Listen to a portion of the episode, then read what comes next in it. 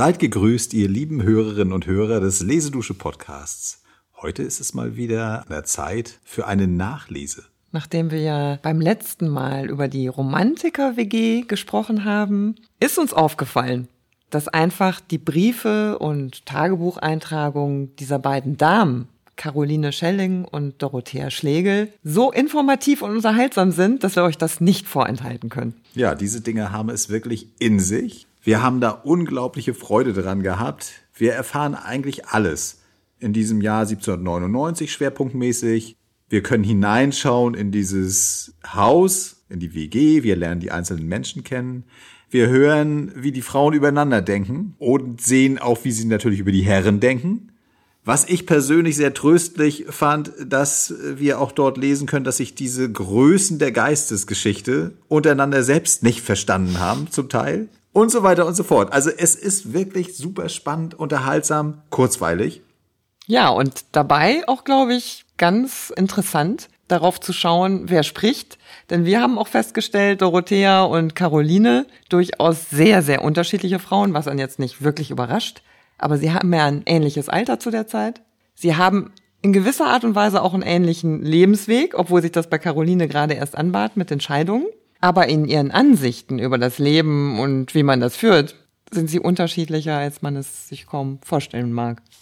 Ja, und weil es so ist, haben wir uns dazu entschieden, diese Stellen aus den Briefen einfach hintereinander aufzuführen, ohne jedes Mal zu erklären, von wem dieser Brief stammt. Also es sind auf jeden Fall alle Texte stammen entweder von Caroline oder von Dorothea. Aber wir werden es bei dem einzelnen Text nicht dazu sagen und auch nicht an wen dieser Brief ist. Das könnt ihr aber alles auf lesedusche.de nachschauen. Wir werden euch die Links dazu posten, wie wir das immer machen. Da seht ihr dann diese Verweise und dort könnt ihr tatsächlich bei jedem einzelnen Track nachschauen, von wem, an wen und wann geschrieben. Also keine Panik.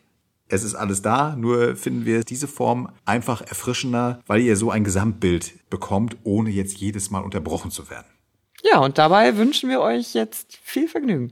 Ja, und bis zum nächsten Mal. Tschüss. Tschüss.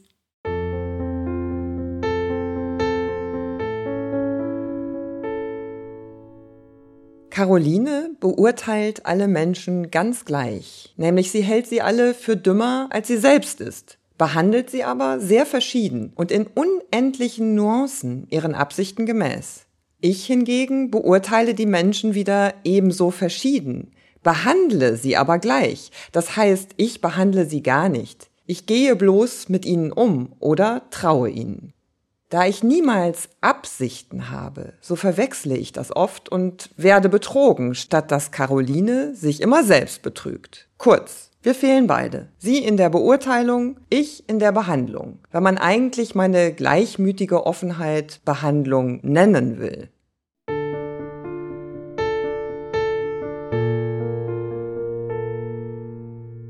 Das Haus ist klein, aber recht artig.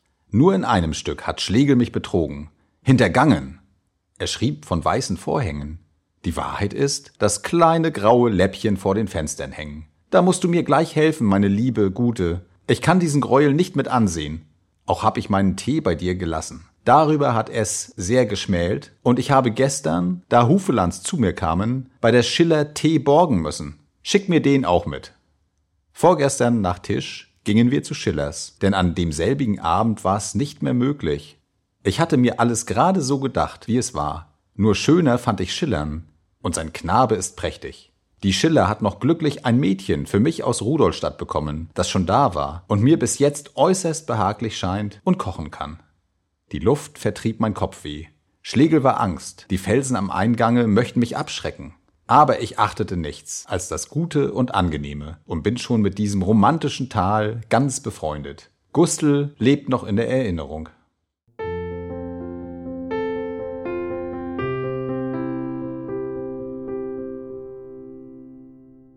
Was Lucinde betrifft, ja, was Lucinde betrifft, oft wird mir es heiß und wieder kalt ums Herz, dass das Innerste so herausgewendet werden soll, was mir so heilig war, so heimlich, jetzt nun allen Neugierigen, allen Hassern preisgegeben. Umsonst sucht er mich durch den Gedanken zu stärken, dass sie noch kühner wären als er. Ach, es ist nicht die Kühnheit, die mich erschreckt. Die Natur feiert auch die Anbetung des Höchsten in offenen Tempeln, laut durch die ganze Welt. Aber die Liebe?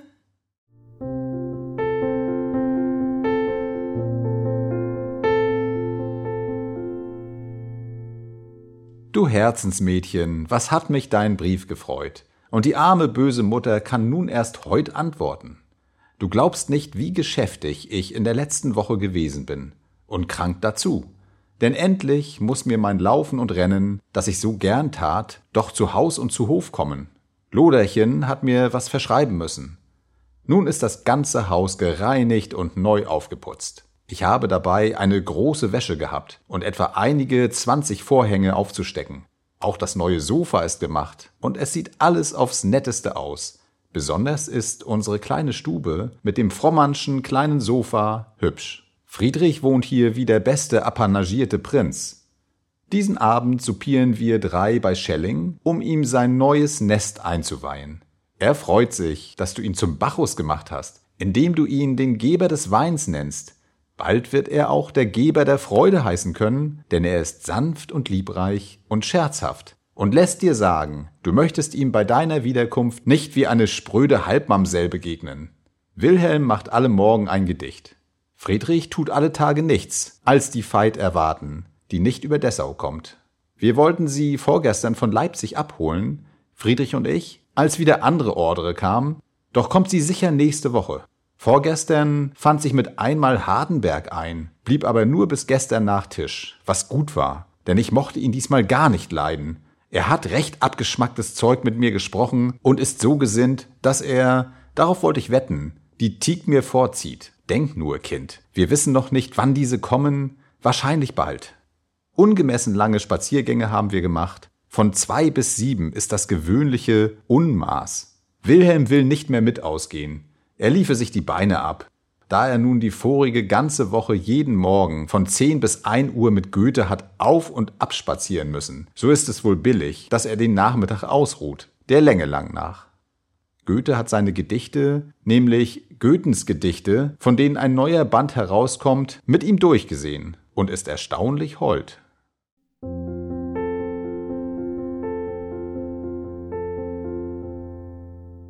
Friedrich ist unter den Menschen, was die Orgel unter den Instrumenten. Tieck doch eine Harmonika. Die Orgel öffnet und erhebt die Seele. Zur Harmonika muss man die Stimmung mitbringen. Auch lassen sich nur wenige Stücke darauf spielen. Friedrich meint aber, das wäre vielmehr Jean-Paul. Tieck wäre ein Waldhorn. Er hat auch recht.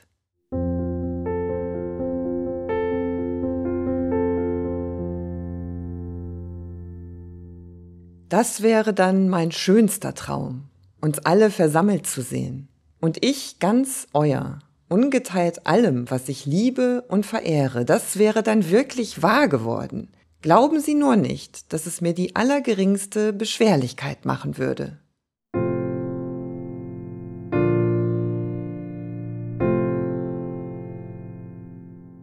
Die Bewohner der Hügel und Felsen an dem Ufer der reißenden Saale grüßen die Einwohner der Residenzstadt an den flachen Ufern der stillen Leine und versichern, dass ihnen recht wohl zumut ist.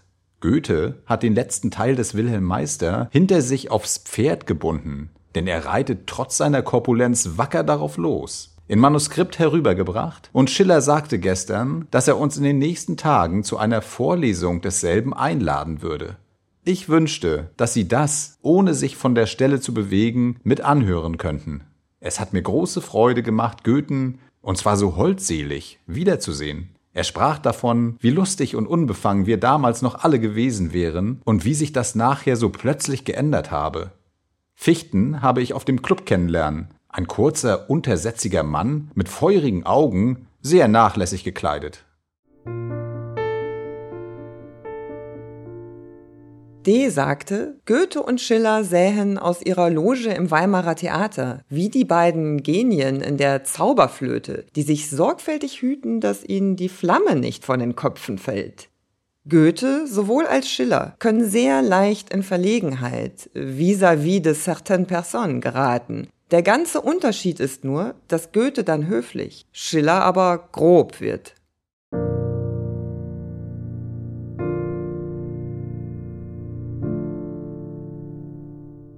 Diesen Mittag kam die Veit an, nachdem Friedrichs Ungeduld aufs höchste gestiegen war. Also, nun ist sie da. Da ist sie. Merke dir es wohl. Sie hat ein nationales, set adir jüdisches Ansehen, Haltung und so weiter. Hübsch kommt sie mir nicht vor. Die Augen sind groß und brennend, der Unterteil des Gesichts aber zu abgespannt, zu stark. Größer wie ich ist sie nicht. Ein wenig breiter, die Stimme ist das sanfteste und weiblichste an ihr. Dass ich sie liebgewinnen werde, daran zweifle ich keineswegs.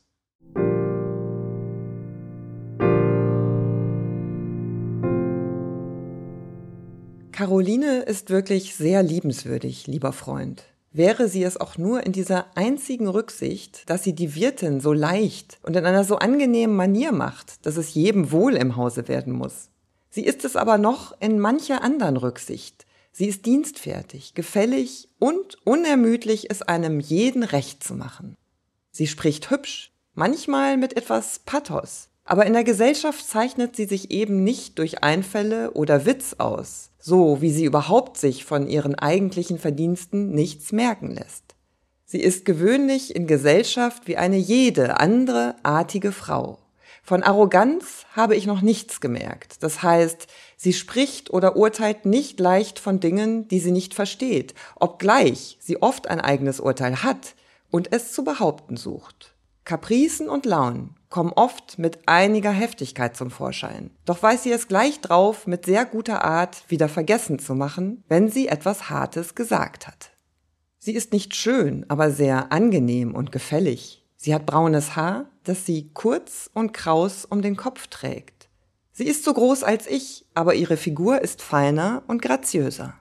Sie kleidet sich simpel, aber nett und in einem recht guten Geschmack. So ist auch die Einrichtung und die Möble im ganzen Haus und so der Tisch nett, reinlich, zierlich und einfach. Da sie sich alles, was sie trägt, selbst macht, so ändert sie ohne große Kosten ihren Anzug sehr oft und erscheint immer frisch und niedlich, auch sitzt ja alles sehr gut.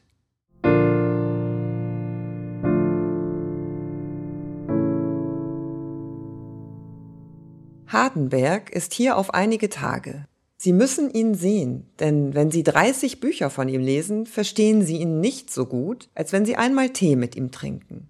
Ich rede nur von der reinen Anschauung. Zum Gespräch bin ich gar nicht mit ihm gekommen. Ich glaube aber, er vermeidet es. Er ist so in Teak, mit Teak, für Teak, dass er für nichts anders Raum findet. Er sieht aber wie ein Geisterseher aus und hat sein ganz eigenes Wesen für sich allein. Das kann man nicht leugnen. Das Christentum ist hier à l'ordre du jour. Die Herren sind etwas toll.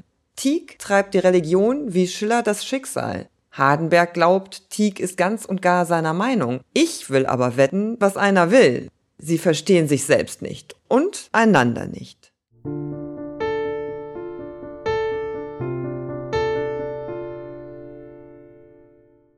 Die Veit hatte sich sehr schön gemacht, wie sie denn uns allen, auch den gleichgültigen Personagen, immer besser gefällt. Ich war im neuen Kleide auch verwegen hübsch.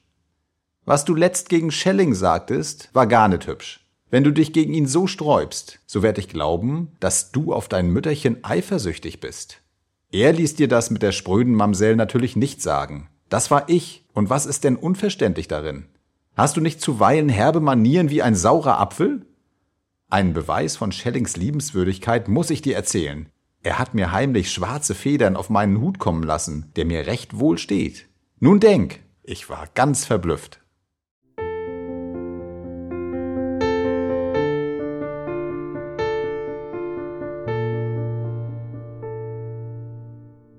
Friedrich sitzt hier in meiner Stube und fühlt einem englischen Buche den Puls, von dem Wilhelm einem Buchhändler eine Übersetzung vorschlagen will, die ich dann machen soll, wenn das Buch nämlich gut ist. Der Mensch macht die langweiligsten Gesichter bei diesem Examen. Ich fürchte also, es wird wieder ein vergebliches Unternehmen sein. Dass ihm nun alles auf den Hals geschoben wird, dem armen Friedrich. Er ennuiert sich recht sehr dabei, das sehe ich von hier aus, und er sitzt wenigstens zehn Schritte von mir. Zu seinen vielen Leiden kommt auch noch das hinzu, dass man keinen vernünftigen Wein hier hat. Schelling? Ich weiß noch nicht viel von ihm. Er spricht wenig. Sein Äußeres ist aber so, wie man es erwartet. Durch und durch kräftig, trotzig, roh und edel. Er sollte eigentlich französischer General sein. Zum Katheder passt er wohl nicht so recht. Noch weniger glaube ich in der literarischen Welt.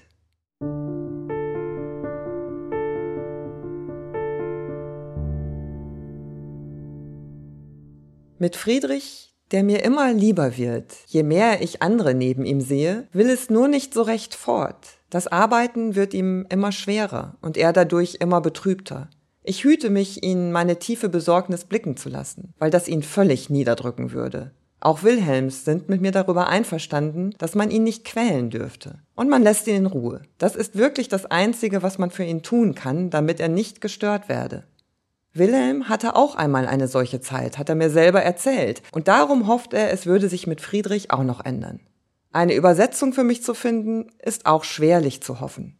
Wilhelm, der künftige Woche nach Leipzig reist, will es versuchen. Auch Caroline will ihr Bestes dabei tun. Sie geben mir aber eben nicht die beste Hoffnung. Die Fichte habe ich besucht. Gott bewahre uns. Wie konnte der Mann seinen Mangel an Poesie so beurkunden? Ehrlich und gutmütig, aber ist sie gewiss.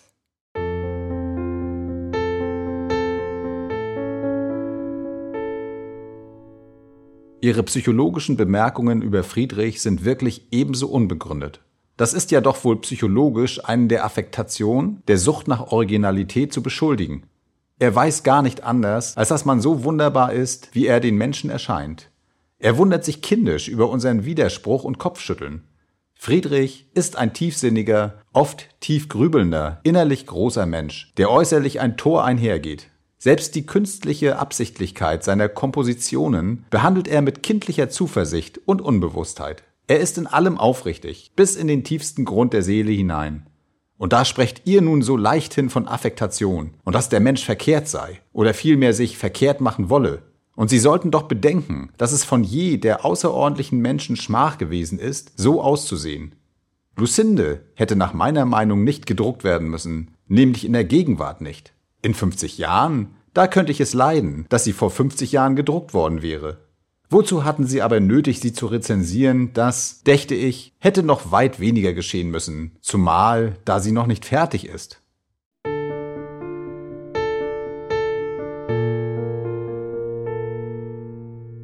Sie wollen Caroline Schlegel nicht für hart erkennen? Darin haben Sie nun geirrt und hätten Sie auch sonst niemals geirrt.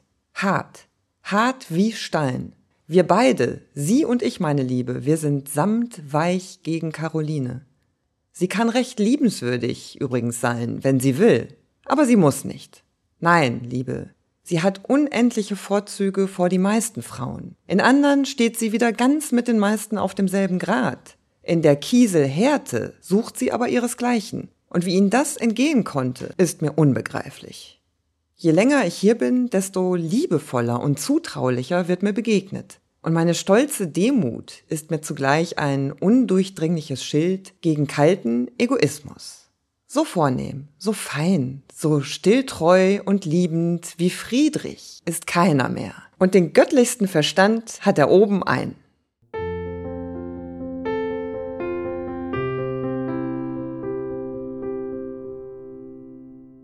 Sollte man die zudringlichen Dilettanten und miserablen Wesen zulassen in der Hoffnung, einen wahrhaft geweiheten Kreis zu erweitern? Ich weiß, was Friedrich verführt hat, der ihm fremde Genuss einer gewissen Art von Popularität. Er lebte mit seinem fast leidenschaftlichen Hange zur Geselligkeit immer isoliert. Und dann, ich darf es sagen, weil es eine Zeit gab, wo ich in sein innerstes Herz geschaut habe, er ist nicht ohne Rachsucht.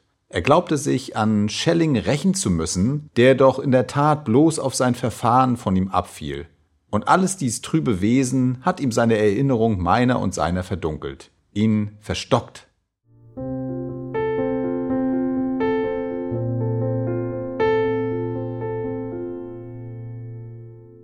Wilhelm soll sanfter geworden sein. Die Stahl schreibt dies ihrer Erziehung zu. Friedrich meint aber, es sei weit richtiger, dem angenehmen Gefühl seiner günstigen Lage zuzuschreiben. Ist es dir nicht auch verhasst, wenn die Frauen sich so viel auf die Erziehung ihrer Liebhaber einbilden? Wie viel Frauen haben nun schon den Wilhelm erzogen? Eigentlich wird er aber nur wie eine Springfeder, einmal von dieser, dann von jener Seite zusammengedrückt. Hört nun der Druck einmal auf oder lässt nach, so fährt die Springfeder wieder ganz natürlich auseinander.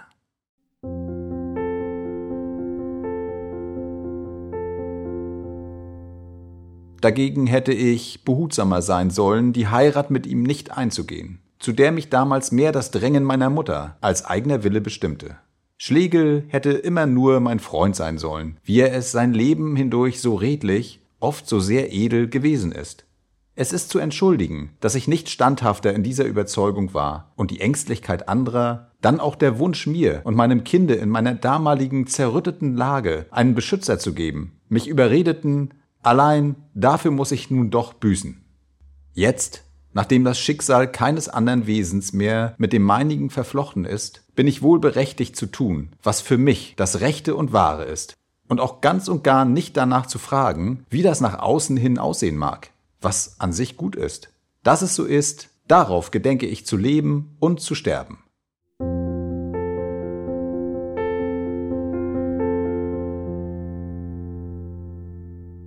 Was Friedrichs Geist so sehr auszeichnet, das ist seine Tiefe bei seiner Universalität. Eigenschaften, die einander entgegengesetzt scheinen.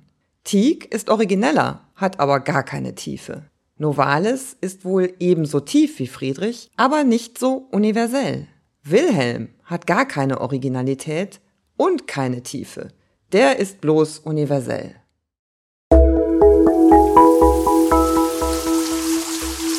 Lesedusche. Entdecke die wohltuende Wirkung des Lauschens.